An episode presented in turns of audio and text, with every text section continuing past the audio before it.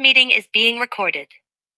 Hoy tenemos el gusto de platicar con el diputado federal de Jalapa, Veracruz y actual coordinador de bancada de Movimiento Ciudadano en la Cámara de Diputados, Braulio López. De verdad que muchísimas gracias por estar aquí con nosotros. Muchísimas gracias, Carlos. Muchísimas gracias por la invitación y aquí con, con muchísimo gusto. Perfecto. Ah, platícanos cómo, cómo te metes, ¿no? Este mundo este, político y, y cómo eliges a, a MC, ¿no? Fíjate que fue un proceso largo, desde, desde pues, muy chico. Me gustaba la política, pero no me gustaba mucho, eh, digamos, eh, cómo actuaban quienes a mi edad hacían política ya, ¿no? Es decir, en la política ni siquiera universitaria, en la preparatoria. Este, como que se volvían viejos muy rápido, ¿no? Hasta llegaban algunos trajeaditos y todo. Este, entonces, como que me gusta la política, pero no como el ambiente político. Y como que le rehuí por mucho tiempo. Cuando estaba, este, pues en la universidad. De hecho, no participaba en, sociedades de alumnos. Me, me, interesaba ver quiénes estaban, qué proponían y ayudarles como la parte más técnica, pero no, no como, como actor político, digamos, dentro de la política universitaria. Quería, de hecho, ligar mi camino más hacia el Poder Judicial de hecho, estuve cuatro años y medio este, trabajando en la Suprema Corte. De ahí me fui a la maestría y me fui a la maestría a estudiar filosofía política, teoría política, que pues no es política práctica, sino es, es un tema de, de, pues qué es democracia, qué es libertad, qué es igualdad, como estas grandes preguntas que son interesantísimas, pero porque mi idea ahí ya iba más o a volver al Poder Judicial o sinceramente como más un tema académico. Cuando termino la maestría, me doy cuenta que sí me gusta la política, estaba por empezar.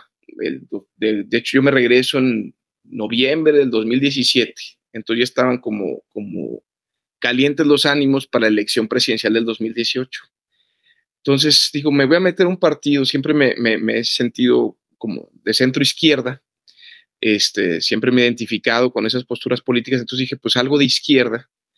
Y estaba pues ahí muy fuerte ya Morena, y estaba el Movimiento Ciudadano con la plataforma del, del Frente. Este, y la verdad es que ahí me doy cuenta que específico, o sea, que, que, la plataforma del frente encajaba mucho más con mi, con mi visión socialdemócrata y de centro izquierda. Y ahí veo cómo, cómo buscar, eh, pues, comunicarme con gente que, que, que, podía estar ya dentro del movimiento ciudadano. Y es así como, como empiezo a buscar por dónde. Y la verdad es que han sido muy generosos este, conmigo. Eh, como sabes, pues el senador Dante Delgado es veracruzano. Entonces siempre, pues en mi familia, mi familia no es veracruzana. Mi papá es sonorense y mi mamá es nacida en Coahuila, pero pues criada en, en Jalisco. Este, pero llegan a Jalapa, yo soy el menor de cuatro hermanos, llegan a Jalapa en el 88, yo nazco en el 89. Entonces yo crecí con, con, un esquema de admiración al senador Dante Delgado, este, pues por parte de mi familia, ¿no? Entonces como que justo era una conexión muy, muy este, cercana porque había esta calidez. Habían otros institutos políticos, sin duda, pero pues cuando decido Movimiento Ciudadano es como busco una cita con él, reunirme con él y, este, y pues estoy, me involucro en la campaña presidencial. Él sabía pues básicamente quién era, en qué había estado, este, platicamos varias veces, este, entonces como que me, me, involucra y ya después me jala como jefe de oficina, este, ya cuando se decide cómo va a estar conformado el Senado. Y pues feliz de la vida, estuve cuatro años y medio ahí, ¿no? Este, con un grupo de senadores y senadoras, la verdad, fantásticos, o sea, eh, el senador Clemente Castañeda, la senadora Patricia Mercado, el senador Juan Cepeda, el senador Noé Castañón, la senadora Verónica Delgadillo, este, no quiero omitir a nadie, pero Marco Gama, el doctor Pecho, o sea, de verdad eh, fue creciendo la bancada, Alejandra León, Gloria Núñez, y se volvió un equipazo, la verdad, en el cual pude estar muy involucrado. Y después se da esta posibilidad de estar en la Cámara de Diputados de una manera, pues yo diría, muy rápida, este, en el sentido de que, pues sí, había yo entrado en el 2018, pero pues sí también te, te habla de cómo cuando decimos que hay espacios para la juventud, pues yo en mi caso te lo digo, pues es cierto, ¿no? Este, y no solo lo digo por mí, hay mucha gente en puestos clave de movimiento ciudadano, inclusive más jóvenes que yo, ¿no? Y si quieres luego los platicamos puntualmente, pero la verdad es que sí, sí se ha dado estas posibilidades. Y ahorita, pues yo cuando entré a la Cámara de Diputados, sincero, yo, yo no pensaba, traía el trabajo técnico, traía pues ganas, traía como ya una formación política, porque sinceramente, eh, pues estar con Dante Delgado y estar con esos personajes, pues sí, sí, me ayudó muchísimo a, entender rápido algunas cosas, pero no me esperaba ser coordinador eh, parlamentario. Obviamente hubo ciertas circunstancias y hubo también mucho trabajo para que se pudiera dar, pero pues ahorita es un orgullo y un honor estar, estar en esta posición, Carlos. Claro, ahora, estando cerca del Senado, eh, apoyando como, como secretario en, en, estas áreas, ¿qué aprendes? Porque, eh, a ver, te, es, yo creo que es, el mejor masterclass que puedes tener de, de, de política, de poder, que puedes, lo que aprendiste en la filosofía política, concretarlo en algo más, más práctico que es el día a día. Me, interesa mucho saber qué, qué, aprendes, ¿no? Hasta la forma en la que hablan, cómo, cómo dialogan, ¿no?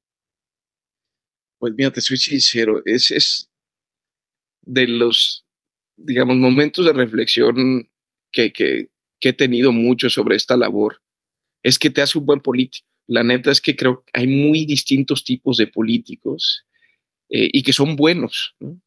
Hay políticos eh, muy integrales, hay políticos como más específicos en ciertas cosas, no está el político territorial, está el político más intelectual, el político gran organizador o más administrador, el político técnico, el político más de la arenga y, o el político más carismático. Y pues todos son buenos políticos, no malos políticos también, pero, pero lo que me refiero es que hay distintas formas de llevar a cabo esta función. Entonces, eh, creo que mucho pasa, eh, digamos, por, por, ser auténtico, ¿no? Por, por, reflejar lo que tú puedes aportar a tu partido, a tu movimiento, a tu bancada, a tu, a la, tu región donde trabajas. Eh, pero hay cosas que sí se aprenden. Hay cosas que creo que, que más allá de lo auténtico que eres, pues hay ciertas eh, formas de comportarte, formas de relacionarte que, que, te lo da este, pues el trato humano. ¿no? Creo que la, la, política pasa mucho por el ser humano que eres. ¿no? Entonces, el entender que hay personas que tienen eh, ambiciones, que hay personas que tienen intereses, hay personas que tienen sensibilidad para ciertas cosas, que, este, que te buscan por algo, no, no, no es, no es de gratis que se quieran sentar contigo, que también eres representante popular y ejerces un tipo de poder y la responsabilidad que eso conlleva. Pues aprender estas relaciones, cómo, cómo guiarlas, cómo conducirlas, cómo eh, ayudar a que las personas que se te acerquen estén mejor, ¿no? Este, cómo aprovechar las virtudes de estas personas para efectos de construir algo más grande, ¿no? que, que te sobrepasa a ti, que, te, que sobrepasa a ellos, es algo que sí te lo da la política cotidiana, ¿no? que eso no se da ni estudiando filosofía política ni estudiando cualquier otra materia. Ahora, lo que sí creo que me aportó la filosofía política en esto es que eh, entiendes mejor las discusiones y entiendes mucho mejor a descifrar cuál es el punto importante, cuál es eh, lo prioritario, eh, cuando el discurso se está enredando, cuando el debate se está enredando, cuando justo en una discusión de alguna iniciativa que no está transitando, pues tienes que hacer un zoom hacia afuera o hacia adentro, dependiendo que sea. Y eso no es solo la filosofía política, yo creo que es el tipo de filosofía que estudio, que es filosofía analítica. Y creo que ayuda muchísimo a entender los problemas en general y me ha sido muy útil este, para mi desarrollo profesional. No, sí, con, el tema de filosofía ves eh, o el fin de los hechos, el tema eh, teológico, o, o, puede ser que, que te vas hacia la raíz, entonces ayudas a, a, que algún político que quiera decirte las cosas, pero no, tal vez no tenga las bases, tú le puedas decir, probablemente estás tratando de este tema y, y la ayudas, ¿no? Al final del día creo que la filosofía es una manera de, pues, de pensar y, te da un buen cimiento para que puedas ver la carnita del asunto, ¿no? Lo, así la médula es ósea y, y apoyar a, a, los políticos y que se empapen de esto, ¿no?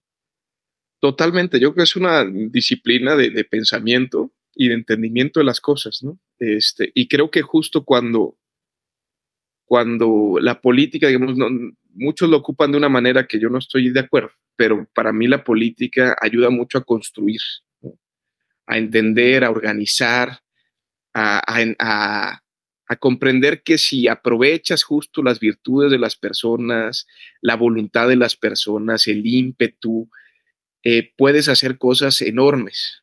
Y eso eh, pasa mucho por un trabajo de relación humana, de coordinación, de entendimiento mutuo. Entonces, cuando le metes la filosofía justo a este, querer entender al otro y querer explicarle lo que tú crees que debe suceder, eh, pues te ayuda muchísimo a, construir esto, esta cuestión que es, más grande y que justo para mí es de los grandes fines de la política.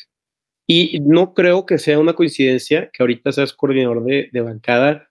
Creo que el, que será hace como cuatro meses, entrevisté a, Marcela Guerra, que es la, la presidenta de la, de la Cámara de Diputados, y ella también en uno de sus diplomados eh, tuvo clases de, de, filosofía que y ella, pues digo, en sus palabras lo que yo entendí le ayudó mucho porque eh, podía ver cuáles eran sus valores, este, que, que para ella es lo más importante en política y ya cuando tenía bien su sistema de creencias, a la hora de meterse a la política, que es mucho empujones, ella ya sabía eh, qué creía, hablaba mucho sobre la lealtad, este, que en política es indispensable eh, ser leal, y creo que te da un poco más de claridad, un caminito eh, mucho más fácil que trazar cuando ya sabes qué sí, qué no, y quiero pensar que tú cuando tocas o cuando pues aprendiste de filosofía política, cuando te metes a MC, eh, ya sabes qué corriente tiene, puede ser congruente con las iniciativas que, pones porque tienes un entendimiento de centro izquierda, ¿no? Que luego muchos políticos no lo tienen. Fíjate que lo hice muy bien. Yo coincidí con, con Marcela Guerra mucho en la mesa directiva de la comisión permanente pasada. Y justo es interesante el perfil de Marcela, porque ella viene inclusive de, del arte, ¿no? de museología, de estas, de estas cosas que parecieran que no es el camino como común que la gente piensa que se debe seguir para hacer política. Y pues es presidenta de la Cámara de Diputados. Entonces, eh, entender justo esta dimensión política te lleva por entender también estos perfiles más amplios. ¿no? Este, te platica de pintores, te platica de artistas plásticos, pues con una naturalidad este, y con un este, entendimiento de las cosas, pues, mm, pues que es muy bueno, ¿no? Y que justo aporta a la vida pública esta sensibilización, esta, esta, esta sensibilidad respecto a cosas distintas, no solo a la, a la grilla política, ¿no? Porque luego se piensa que la política es puramente esto, este, y no, es, es sumamente amplia. Y lo otro que dices es cierto, o sea, de hecho mi vínculo o mi interés de involucrarme en un partido político inició con, con el tema programático, ¿no? meterme a los documentos básicos, a entender estas plataformas electorales, estos planes de gobierno, estos estatutos, programas de acción, este, pues para decir, a ver, qué, qué idea de país eh, concibimos, ¿no? Y eso también lo he llevado a cabo en otras cosas. O sea, digamos, tengo a mi cargo la, Fundación México con Valores, que nos mm, dedicamos a reconocer gente. Y una de las pláticas bien interesantes, por ejemplo, con la senadora Patricia Mercado cuando entré en ese cargo, fue, pero ¿qué valores vamos a, platicar? Y ahí sí entra muchísimo, obviamente, la filosofía política, la filosofía moral, porque sí también tenemos que estamos en un cambio de época eh, creo que generacionalmente tú y yo lo, vivimos, aunque tú eres, tú eres más joven, pero pues el tema, por ejemplo, de antes, de la familia tradicional, pues ya choca con otros valores.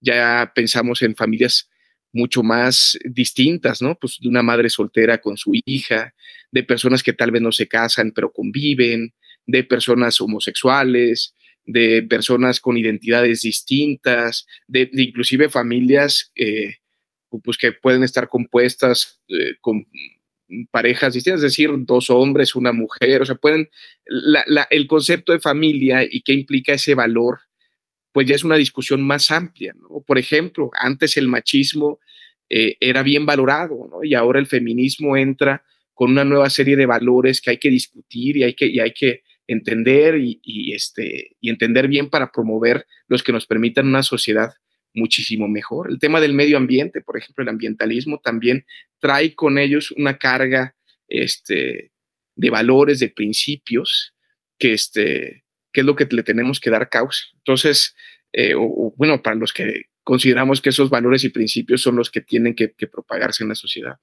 Entonces, la verdad es que sí te ayuda eh, este entendimiento y me ha ayudado muchísimo en esta progresión y, también, como lo dices, justo en las iniciativas que presento, justo en la agenda legislativa que quiero llevar, va, con esta composición que traigo desde la academia este, y desde la Suprema Corte, porque también justo muchas resoluciones se basan en principios y valores constitucionales que van, este, y, morales que van permeando en toda eh, la construcción jurídica este, en, las sentencias que emitían los, los ministros en ese momento. Claro, veo que eh, tienes muy, muy estudiado y certero el tema de valores, eh, pues ya sean nacionales, del partido, personales. Eh, ¿Cómo también te interesa el tema de, de arquitectura de Estado, estructura de Estado, este, temas de cómo, cómo crear o hacer un, un parlamento o todo esto de teoría de Estado, ¿no? Que también es súper interesante. Para mí es importantísimo y sobre todo porque cómo diseñas las instituciones eh, implica mucho o tiene un impacto directo en los resultados de estos procesos, ¿no? Cómo, cómo tú haces una institución y cómo haces los procesos de decisión. Te pongo un ejemplo, ¿no? Eh, cómo se conforma la Cámara de Diputados y la Cámara de Senadores. Si vemos las votaciones del 2018, el, presidente sacó el 53%, pero en sus partidos, o sea, los partidos que apoyaron su candidatura, sacaron el 43%. Eso implica que las reglas electorales que tenemos no reflejan la voluntad popular. La gente, en su mayoría, el 57%, quería un partido de oposición en las cámaras, pero esto no se dio. Y aparte, no solo no fue ese 43, sino que ese 43, por las reglas de asignación de curules y escaños, en una de las cámaras tenían el 56% y en la otra el 61%. Entonces, si nosotros lo que queremos es que la gente decida, pues esas reglas no representan lo que la gente decide, porque la gente dijo un gobierno dividido desde el 2018 tenía que haber un Congreso en contra del presidente y eso te aseguro que nos hubiera dado un mejor gobierno, ¿no? Porque justo daba estos esquemas de negociación que son importantes en la vida pública del país. Otro ejemplo, el 80% del presupuesto lo define el presidente de la República con el Congreso, con la Cámara de Diputados. Pero si la Cámara se compone mal, por lo que expliqué antes, y el presidente define el 80%, pues entonces se vuelve un esquema en el cual pues prioriza los estados que él quiere o su visión de país y no es algo que tenga que discutir con otras visiones de país que tienen voto público, que la gente quiso que estuvieran presentes. Entonces, por eso hablamos muchísimo de esta eh, reforma al convenio fiscal, porque si le damos más independencia a los estados con la composición política correcta eh, y a los municipios, pues no lo sujetamos a la voluntad presidencial, sea quien sea. No es una crítica a este presidente en específico, es una crítica al diseño en general, ¿no? Y eso, este, pues, le da un poder muy fuerte al presidente que nos hace una, una, un esquema político muy presidencialista, muy autoritario y muy centralista, pero es por el mismo diseño que hay de las cosas, ¿no? Y así hay varios, te puedo dar varios ejemplos, porque de verdad muchísimas designaciones, por más que participe el Senado, participe quien sea, el diseño hace que eh, el presidente lleve mano en ello. Entonces, la composición del Estado, por más que seamos federales, por más que seamos, este, ¿cómo se pues plurales, la verdad es que el diseño guía a que el ejercicio político sea muy centralista y autoritario. y al final es la bendita guerra eterna entre el centralismo contra el federalismo, qué tanto poder a los estados, qué tanto poder al, al, gobierno central. Y, y pues el mismo Venustiano Carranza dijo que la verdadera soberanía del pueblo está en fortalecer al, al municipio, ¿no? Ayer estaba viendo un reportaje de Suiza y ellos lo manejan todo por cantones y cada cantón tiene una autonomía eh, donde ellos pueden decidir su presupuesto hasta cierto punto y es una competencia sana entre cantones porque uno ofrece más esto, otro esto, y, en, Estados Unidos también es muy similar. Vete a Delaware porque ahí te dan una, puedes hacer una empresa, la puedes constituir con menos impuestos. Si te vas a, Texas, no tienes que pagar cierto tipo de impuestos. Entonces, se vuelve un tema mucho más sano que cada estado puede competir y, la competencia es buena, pero no lo vemos cuando eh, se centraliza todo este poder y, y, hasta se vuelve más burocrático, más, más tedioso y, y, los que menos se benefician somos nosotros, ¿no? Pero es por lo mismo que tú dices que aquí está la estructura y, y vemos que los políticos con más poder, no, no, tanto los, los mejores en lo que hacen, sino con más poder son los que entienden estas reglas del juego y usan a su favor todo, pues que los partidos satélite, que los porcentajes, el conto de votos, porque pues ganan el juego de Monopoly, ¿verdad? De hecho, este, lo, dices muy bien y creo que mucho de, de, la dificultad que tiene el Estado mexicano hoy es, es, basado en ese diseño, en estos cuellos de botella que se generan, el no poder responsabilizar en específico alguna autoridad. ¿no? Hemos sido renes de las leyes generales, ¿no? Y entonces todos hacemos todo y la federación y los estados y los municipios tienen que cuidar el medio ambiente, tienen que cuidar el agua, tienen que cuidar la seguridad y, y no hay una definición específica. Yo, soy sincero, por ejemplo, si, tu hijo, si tu hija no está aprendiendo español y matemáticas en la escuela, no sabes a quién achacárselo, ¿no? No sabes si es culpa del presidente y la secretaria o secretario de educación, no sabes si es del gobernador, de la presidenta municipal, no sabes eso, porque el diseño es tan engorroso que tú no puedes fincarle responsabilidades. En otros estados, por ejemplo, va ligado eh, la educación al pago del predial.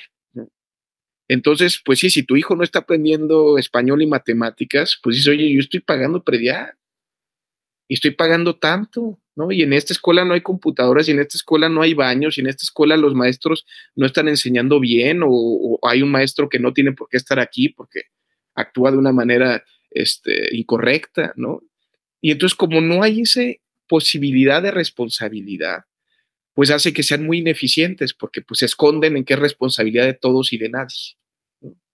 Este, otro, otro tema que tú dices que es muy cierto, también entender. Obviamente lleva un costo abrir las posibilidades a que los estados eh, definan ciertas cosas y porque también los estados eh, son muy endebles en sus democracias internas. Este, muchas veces los gobernadores tienen una fuerza desmedida respecto de otras funciones este, y, han acaparado ciertos espacios.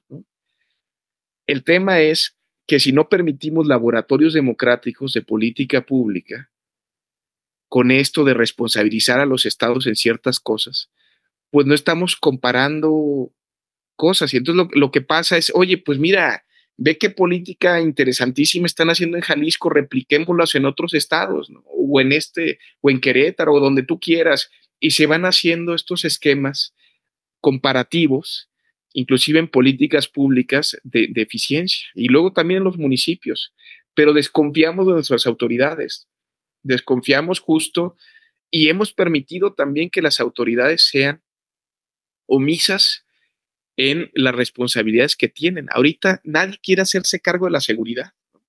Y no, pues que venga la Guardia Nacional y que venga el ejército.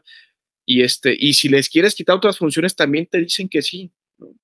Pero la verdad es que, pues si no tenemos gobiernos estatales fuertes, gobiernos municipales fuertes, que son los más cercanos, obviamente, por sus funciones, por, por su dimensión a las poblaciones y a los reclamos de las poblaciones desde lo local, pues no vamos a salir de, esta vorágine, sinceramente.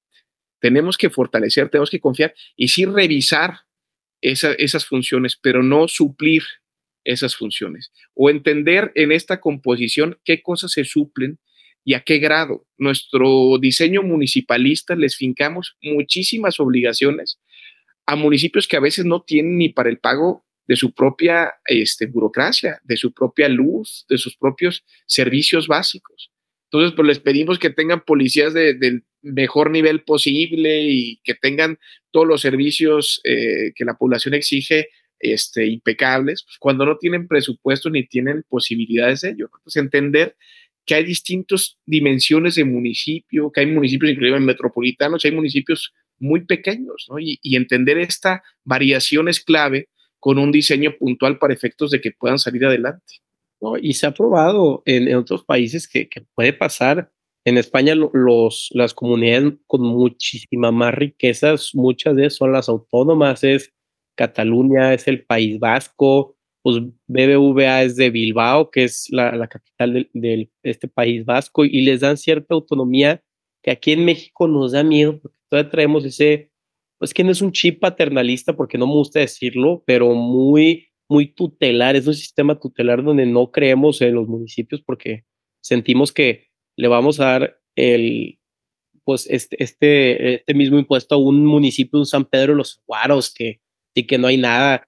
Y, creo que falta ese tipo de, de confianza, ¿no? Porque ah, no, yo no sé qué, qué pasó con, con Samuel, con el gobernador, pero él estaba duro y dale por el tema de la reforma fiscal y de un día al otro ya no, pero creo que se tiene que hacer porque no, no estamos siendo productivos y, y, el gobierno al final del día, nosotros somos sus clientes y ellos creo que son un servicio, ¿no? Y, y cuando vemos que el servicio no le están dando correctamente, necesitamos estos pivoteos, pero digo, también somos una democracia joven y no me comparo a Estados Unidos, pero estamos más, eh, eh, pues más filósofos, políticos, más pensadores, más think tanks, que, que haya algunas instituciones que tú como servidor público político te puedas apoyar, ¿no? Para, para lo que tú dices, crear esto, esta arquitectura de, de Estado, ¿verdad? Porque creo que hay mucha voluntad por parte de la gente, nada más no se sabe cómo. No, sin duda, este, creo, creo que hay poca eh, discusión, al menos eh, lo digo desde, desde las cámaras, al diseño de, Estado correcto. Eh, me atrevería inclusive ir un poquito más allá, o sea, no, sé cuánta reflexión haya, hay al respecto. Este, y si es prioritario, porque si, por ejemplo, este, pasa mucho en las cámaras que la mayoría y no es solo la mayoría de Morena en, esto, en este momento, se pasaba igual con la mayoría priista o con la mayoría panista o de quien fuera, y, me atrevo a decir que en los congresos locales eh, pasa muy seguido, pero es un desprecio a la deliberación democrática. Y obviamente la deliberación lleva su costo porque tienes que argumentar, tienes que discutir, tienes que defender eh, la postura de la mayoría y también desde la minoría pero da estos procesos de construcción, de exposición pública de razonamientos que lleva a que las consecuencias sean más razonables. Eh, no sé si, te has dado cuenta, pero por ejemplo en el Parlamento británico, pues el primer ministro va al menos una vez al mes a confrontarse directamente con la oposición. No es una mañanera en la cual puedes decir lo que quieras. No es una mañanera que, bueno, al menos hay puntos en los cuales hay periodistas que pueden plantear cosas y se tienen que responder, ¿no? Este, pero el tema, por ejemplo, de este contraste de ideas fuerte, este, respetuoso, eso sí, respetuoso, pero agresivo y, este, y puntual, ayuda a las democracias, es, es algo muy sano. Este, y pues obviamente también ayuda también a este entendimiento de la mesura, porque pues tampoco vas a criticar por criticar, ¿no? Porque sabes que después, si criticas cosas absurdas y después eres gobierno, no las vas a cumplir y te las vas a echar, te las van a echar en cara, ¿no? Entonces también entre no exigir cosas que no se pueden lograr y, entre exigir, y, el exigir cosas razonables y tener que defenderlas desde el gobierno, eh, hace eh, naturalmente que, la consecuencia de esas discusiones fuertes sean más positivas a subir iniciativas o dictámenes de última hora, querer que la oposición no te critique tanto, hacerlos altas horas de la noche, sacar bolas rápidas, pues eso no ayuda en nada en la construcción democrática. Esa es una imposición tratando de respetar las reglas que hay parlamentarias y hacer un abuso de ellas, en vez de construir una idea de país mucho más puntual, por más que sea la tuya. A mí, por ejemplo, me da mucho coraje el tema de las obras públicas y la negación de los impactos ambientales. A ver, tú eres gobierno, tú tienes una idea de qué tipo de obra pública quieres hacer, no quieres hacer un tren, quieres hacer un aeropuerto, quieres una refinería, quieres hacer carreteras, lo que quieras, ¿no? Y la gente votó por ti con ese liderazgo para efectos de que conduzcas esas obras públicas.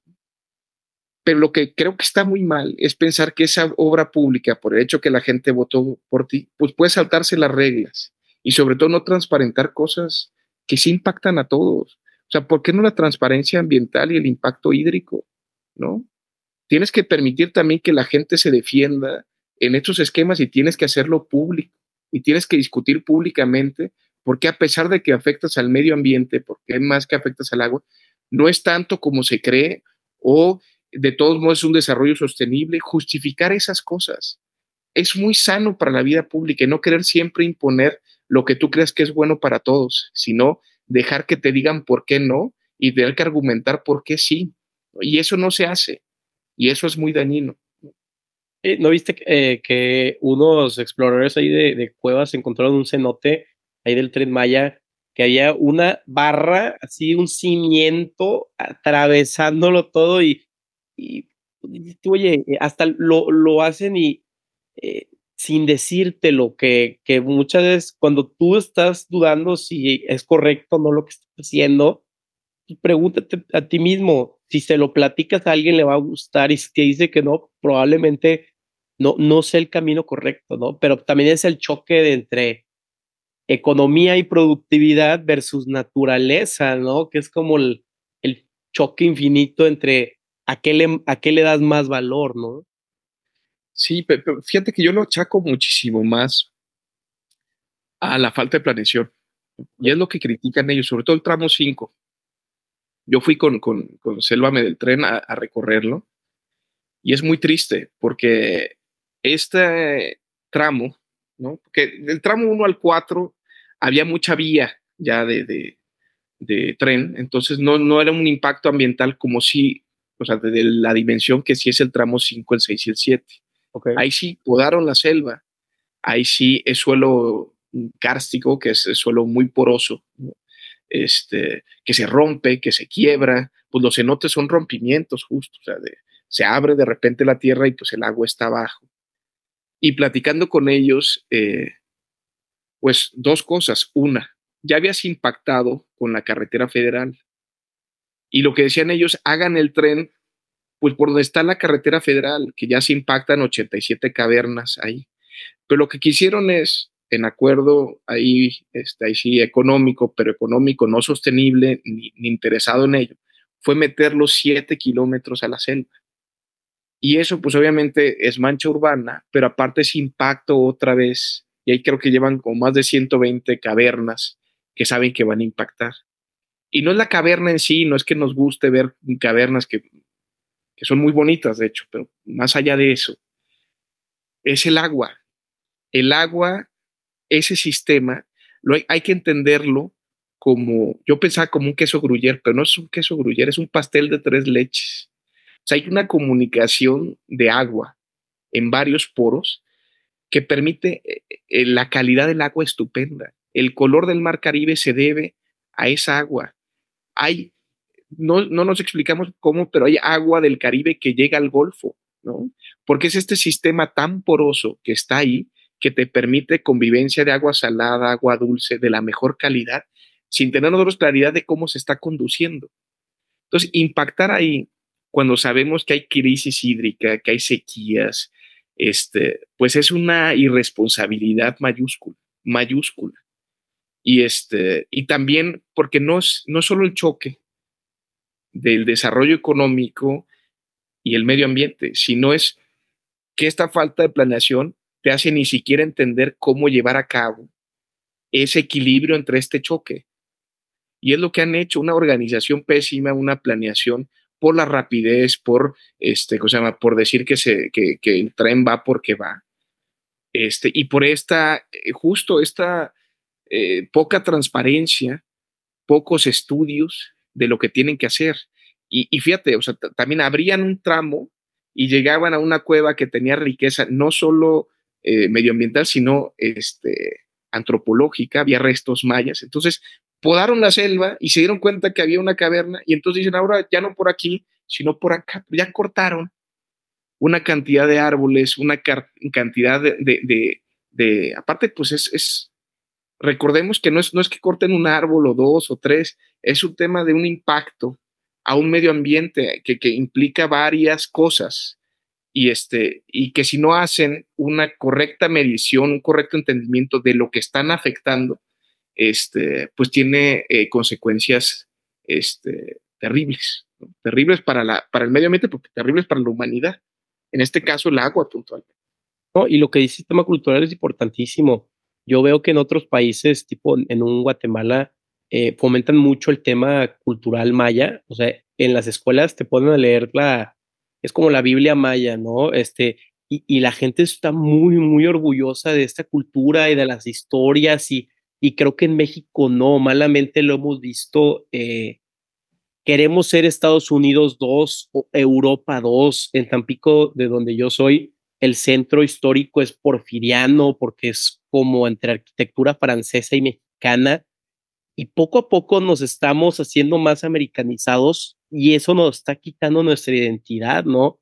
Porque los, y hasta te das cuenta que los municipios que más abrazan su eh, patrimonio cultural colonial, digamos, tipo un San Miguel de Allende, un Mérida, son los que más turistas tienen porque eso es lo que nos está diferenciando, ¿no? Pero ahorita que tú dices lo del tren Maya que está pues destruyendo estas reliquias antropológicas, a la gente no le importa tanto porque no sabemos mucho este tema maya, azteca, hasta patrimonio español, ¿no? O sea, que que somos una mezcla bien bonita entre estas choque de culturas, pero no lo vemos. Queremos mejor hacer siete Walmarts, este, poner el mismo tipo de mall que está en Las Vegas, en Monterrey, en vez de estar fomentando eh, las historias que tenemos, ¿no? Y, y es mucho eso cuando, ah, que el tren Maya, la ruta, esta zona 5, no nos interesa mucho porque no lo conocemos. No, y porque sí hay poca, poca información al respecto, la verdad. Este, no, es, es muy difícil, la verdad, eh, porque aparte es un país muy extenso. Y por eso creo que lo que platicábamos antes de fortalecer no solo los gobiernos locales, sino eh, una sociedad activa en esos gobiernos, ayudan a que todas estas cosas no sucedan. Y creo que generacionalmente eh, tenemos que aprovechar esta empatía por ciertas causas. O sea, la verdad es que eh, hay, hay, gente visionaria dentro de, generaciones este, pues más, más eh, grandes, de gente más grande.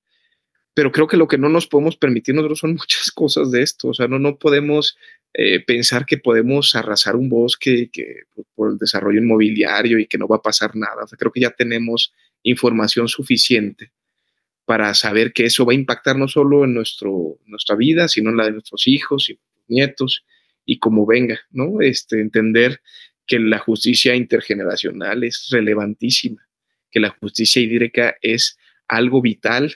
El derecho humano al agua, por ejemplo, es algo que se estableció en la Constitución hace más de 10 años y no se ha regulado, no se está entendiendo. Y ahorita tenemos un tema de crisis hídrica enorme, ¿no? Entonces, sí hay que, hay que este, comunicar más, sí hay que organizarnos mejor.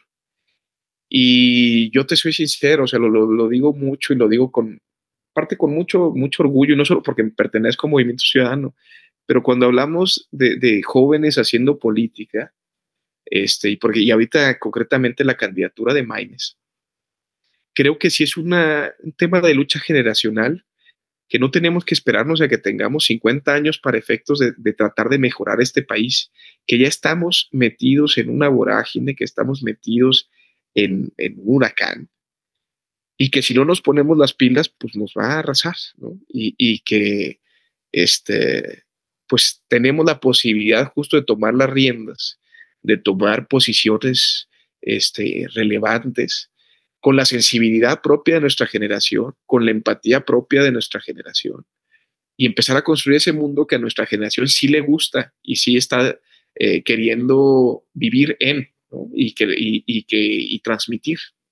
Porque creo que, y no solo es medio ambiente, es tema de seguridad pública. O sea, creo que nadie se siente cómodo en heredar a nuestros hijos, a nuestros nietos, este mundo. Tú lo viste hoy en Tamaulipas, yo lo viví en Veracruz, y es una cosa espeluznante, o sea, es una vida peor a la que, a la que parecía que cuando nacíamos íbamos a heredar.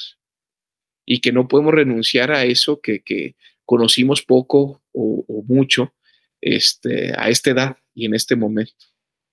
es muy triste y, toda esta área, eh, los estados nos tocó temas muy fuertes y, y nos quitó, oye, yo no podía viajar a Tamaulipas, este, conocer muchísimos lugares, Veracruz también tiene lugares preciosos y te quedabas, este, pues claudicado en tu mismo municipio, este, por, por miedo, ¿no? Pero regresando a este tema, y, a mí me interesa mucho este tema de, pues, comportamiento organizacional, eh, me encantaría saber cómo, cómo es ser un coordinador de, de, bancada, ¿no? Y más que nada que están estos retos eh, de ser jóvenes, que de repente, pues, eh, pues, como eres joven, pero tienes una posición de liderazgo, entonces puede que haya mucho choque, ¿no? ¿Cómo lo manejas? Me encantaría saber eh, tu filosofía y digo, por algo te eligieron de coordinador y, y me da mucho orgullo este, que, que alguien joven esté liderando, tomando la batuta.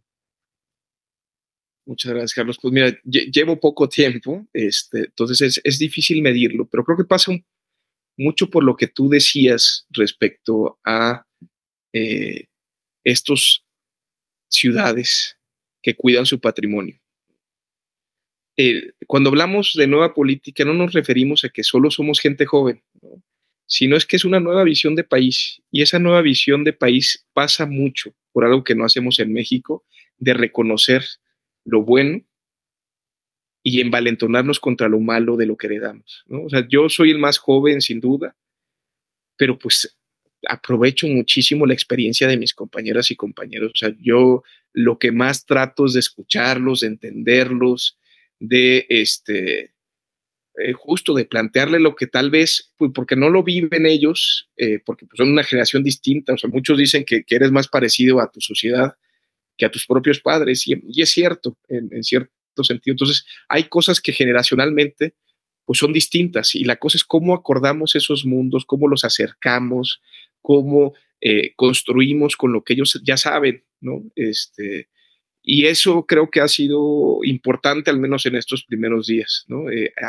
hacer este entendimiento de eh, pues platicar. Toda la gente, yo te soy sincero, yo creo que hay mucha gente inteligente en este país, ¿no? Y lo que nos hace mucha falta es a veces escuchar y construir, ¿no? Parece que es, en vez de, aprovechar inteligencias, es saber quién es más inteligente entre todos. Y eso hace mucho daño porque no se aprovechan. Justo, mira, a mí me tocó un periodo en la Suprema Corte que estaban dos ministros que eran, yo creo, de las personas más inteligentes que yo he conocido. Y esos dos ministros estaban siempre en choque. Si hubieran sido aliados, hubiera sido una Suprema Corte increíble, increíble en todos los sentidos. Y esas luchas este, internas, que muchas veces no le encuentro sentido, este, pues hacen, hacen daño. Aquí creo que el gran reto de coordinar algo es justo eh, pues el escuchar, el escuchar constantemente y entender las distintas visiones para poder conducir un proyecto único. Y no es solo a nivel interno de la bancada, es también con la bancada del Senado, es entender también con la campaña electoral presidencial, eh, con la idea de país que queremos, para que esa coordinación nos permita a todos entenderla mejor, que todos nos volvamos embajadores de esa agenda, este, pero aparte que todos nos sintamos partícipes en la construcción de esa nueva visión de país. Y ese es el reto. Este, la verdad es que pues yo sí estoy bien orgulloso de, cómo mis compañeros y compañeras me han, apoyado. Eh, muy, orgulloso de cómo me, apoyó eh, ¿no? Este, eh, me, ha permitido tener espacios de, presentación de mis propias ideas que justo llevaron a que, a yo pueda estar en este momento conduciendo los trabajos a, esta, a, los 34 años. Este, creo que es mucho solidaridad, empatía pero mucho también de liberación y contraste. O sea, creo que le tenemos que quitar ese miedo a discusiones ríspidas en cualquier espacio de la vida pública, en nuestras familias, en nuestras escuelas, en nuestras universidades, en nuestros trabajos, siempre con respeto y siempre entendiendo que el, objetivo de la deliberación es que el producto sea mejor, no que la deliberación lleve un rompimiento y entonces sea después un momento de imposición de una parte sobre la otra. Y creo que eso nos falta mucho en nuestra vida cotidiana. ¿Y qué, valores eh, quisieras eh, empujar como coordinador de, bancada eh, en, en, MC, ¿no? O, qué es lo que vio Maines, aparte de lo que me comentabas, hacia dónde quieres que, se dirija este partido, ¿no? Pues mira, nosotros hablamos mucho este, de tres puntos. O sea, uno es el esquema de, paz y justicia. O sea, creo que ya no podemos permitirnos pues, eh, funcionarios o, gobiernos que no quieran tomar las riendas. Este, eh, se habla a veces de Bukele, ¿no? Y, cuando se habla de Bukele, eh, creo que la idea o que le gusta a la gente es esta idea de un Estado fuerte. Se le critica y con justa razón el tema de violación a derechos humanos, que es que es cierto, pues también, o sea, el, el tema es cómo hacemos el Estado más efectivo, porque si hay un reclamo de falta de Estado y de territorios que pues sí, ya no hay soberanía nacional, en el sentido que el Estado ya no está en el dominio de esos territorios. Entonces sí, sí hay un reclamo que creo que tenemos que dar respuesta al 98% de impunidad, al tema de esta inseguridad tan fuerte que se han perdido estos territorios. Otra cosa que hemos hablado es de prosperidad. Prosperidad entendida eh, a ver, ¿eran necesarios los programas sociales? Pues sí son necesarios, porque hay gente que por las condiciones en las que nació está condenada a una vida muy complicada y el Estado tiene que apoyarlos en ese sentido. Pero lo que no estamos de acuerdo es que en ese entendimiento eh, se disminuya el Estado para dar solo programas sociales. El tema es cómo hacemos que esos programas sociales te permitan ingresar a algo que el Estado arme, que es un Estado socialdemócrata, con una educación de calidad, con salud de calidad. Y entonces, abandonando ese piso, puedas penetrar ya en un estado más fuerte que te permita esta idea de un estado de oportunidades, que por tu misma eh, actividad tú puedas progresar y no que te encasille a condiciones de vulnerabilidad, como creo que el Estado mexicano condenó a mucha gente por mucho tiempo. Y después hablar de un país de iguales, o sea, en temas de género, en temas generacionales, en temas justo de condiciones socialdemócratas. Eh, a eso queremos ir, o sea, a un país que de verdad, pues sí, mira, dicen que es un país que está velando por eh, ciertos sectores sociales, pero pues el hombre más rico de este país hizo, dobleteó su fortuna. Y nosotros también queremos que la gente progrese económicamente y no estamos peleados justo con ese avance de la riqueza. Pero lo que no podemos eh, solapar o disminuir es que este crecimiento de unos eh, no conlleva el crecimiento de los demás, y que no estamos justo permitiendo que muchas personas, el costo que le implementamos o, que el impacto que hay en la clase media es brutal en este país y también hay que decirlo con esa seriedad. El crecimiento y la distribución de ese crecimiento tiene que ser más justo únicamente. ¿no? Este, y ahí hay muchas eh, cuestiones de valorar qué es más justo y qué es menos justo, pero creo que sí es una discusión que no hemos abordado con la seriedad de vida. Y darle las mande, perdón. Darle las bases, ¿no? A, la gente para que pueda tener sus necesidades universales cubiertas y, y, las herramientas para que pueda distribuirse la riqueza, porque pues, la gente más rica de este país, eh, la mayoría de ellas no es porque crearon algo innovador o un software, un Microsoft, es por tema de concesiones, o sea, por estar amarrados con el gobierno y eso, como tú dices, crea mucha disparidad de riqueza porque no le estás dando un beneficio extra al, al ciudadano, sino que es solamente un matrimonio entre el, el, empresario, ¿no? Con, con gobierno, que no se está haciendo nada innovador. No, y aparte porque sí le pasas el costo a mucha gente. O sea, digamos, eh, por ejemplo, a mí me, me hablan proveedores que son proveedores de gobierno o de empresas grandotas. Y pues, ¿cómo lo sujetan? O sea, de verdad te pagan cuando quieren, no tienes muchas garantías, porque aparte, pues, te pones o, reclamas demasiado, entonces ya no te contratan para la siguiente. O sea, te vuelves muy dependiente de la gente que tiene más poder y más dinero, y eso pues implica de una relación de poder pues desmedida. Y eso justo tenemos que, irlo modificando para bien de todos. el, tema es, este, pues, cómo hacemos un país en el cual, pues sí, un emprendedor puede crecer, un país en el cual, este, pues alguien justo con una idea, innovadora puede romperla, o cómo justo alguien que tenga tal vez algo más mesurado, pero pues no lo tengamos hasta el cogote entre, entre lo que le exige el gobierno y lo que le exige pues empresarios más grandes. Este, y pues si nos vamos al trabajador, pues, pues digamos, hablamos mucho de la Constitución del 17 por la innovación en derechos laborales, pero pues ha permanecido inalterada. A mí, por ejemplo, me parece impresionante que no se apruebe la ley Silla. La ley Silla eh, es un esquema en el cual se obliga a los empleadores a que personas que están por ocho horas trabajando tengan un lugar donde sentarse. O sea, se me hace de las condiciones humanas más eh, pues más este, elementales, carajo. O sea, no, se me hace de otra manera y que de verdad tarde en salir una ley que no impacta en lo no impacta a nadie más que a los trabajadores en específico que pues sufren muchísimo el estar levantados tanto tiempo, pues ¿para qué? O sea, ¿quién gana con eso? Es, es lo que no, y, y, que estamos detenidos en esas discusiones, lo de vacaciones dignas, por Dios, seis días al año, estábamos, es una ridiculez con todo respeto. Y eso se construyó, por ejemplo, los grupos empresariales dijeron es cierto y hay que ver cómo lo hacemos graduales. son cosas que inclusive planteándolas bien y abriendo el diálogo se, se consiguen. Pero justo esos pasos, esa, esa visión de país, este, pues tenemos que empujarla más, ¿no? Y tenemos que empujarla más rápido.